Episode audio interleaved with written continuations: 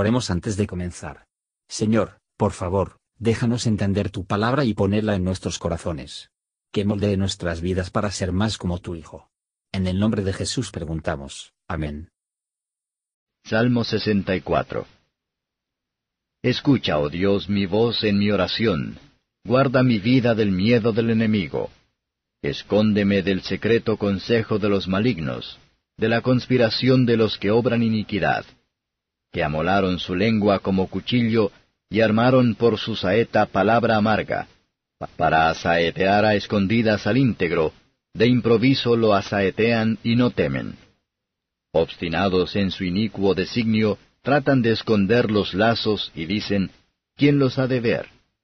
Inquieren iniquidades, hacen una investigación exacta, y el íntimo pensamiento de cada uno de ellos, así como el corazón, es profundo. Mas Dios los herirá con saeta, de repente serán sus plagas, y harán caer sobre sí sus mismas lenguas, se espantarán todos los que los vieren, y temerán todos los hombres, y anunciarán la obra de Dios, y entenderán su hecho. Alegraráse el justo en Jehová, y confiaráse en él, y se gloriarán todos los rectos de corazón. Comentario de Matthew Henry Salmos capítulo 64, versos 1 a 6.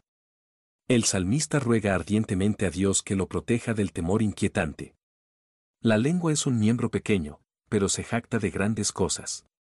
El hombre de bien es la marca en la que el objetivo perverso no pueden hablarle pacíficamente ya sea de él o para él. No hay guardia contra una falsa lengua. Es malo para hacer el mal, pero peor para alentar a nosotros mismos y unos a otros en el mismo. Es una señal de que el corazón se endurece en la mayor medida, cuando es así plenamente ajustado a hacer el mal. Una incredulidad práctica del conocimiento de todas las cosas de Dios se encuentra en la parte inferior de cada maldad. El beneficio de una buena causa y una buena conciencia, parece más que nada se puede ayudar a un hombre en contra de sus enemigos, sino el solo Dios, que es siempre un pronto auxilio, versos 7 a 10. Cuando Dios trae a los hombres los males que han deseado a los demás, es suficiente para hundir a un hombre al infierno más peso. Los que aman la maldición, que vendrá sobre ellos.